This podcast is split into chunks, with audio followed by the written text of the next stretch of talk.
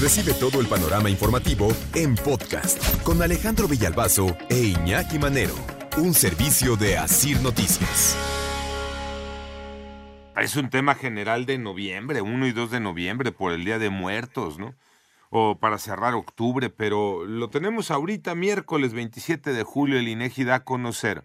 Datos preliminares son de las estadísticas sobre defunciones registradas en el 2021. Nos dice el INEGI que mm, durante el año pasado en México eh, murieron 1.117.167 personas. La mayoría hombres, 57.6% hombres, 42.3% mujeres, y en 734 casos no se especificó el sexo de la persona que falleció.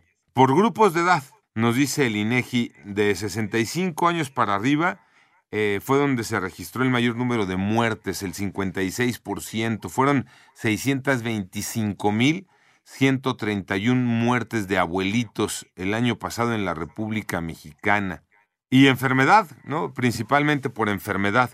El 92.4% de las defunciones fue por enfermedad, y el 7.6% por accidentes, homicidios, suicidios. De acuerdo con este trabajo del INEGI, ¿cuáles son las principales causas de muerte eh, cuando hablamos de salud?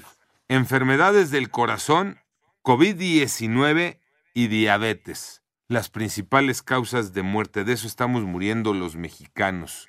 Enfermedades del corazón, COVID, diabetes. Se mete ahí el COVID, ¿no? Porque generalmente en este país las principales muertes antes del COVID-19 estaban relacionadas con problemas del corazón, con diabetes y luego ya llegaban algunos tipos de cáncer. Bueno, pues hoy tenemos enfermedades del corazón, COVID, diabetes como las principales causas de muerte en la República Mexicana.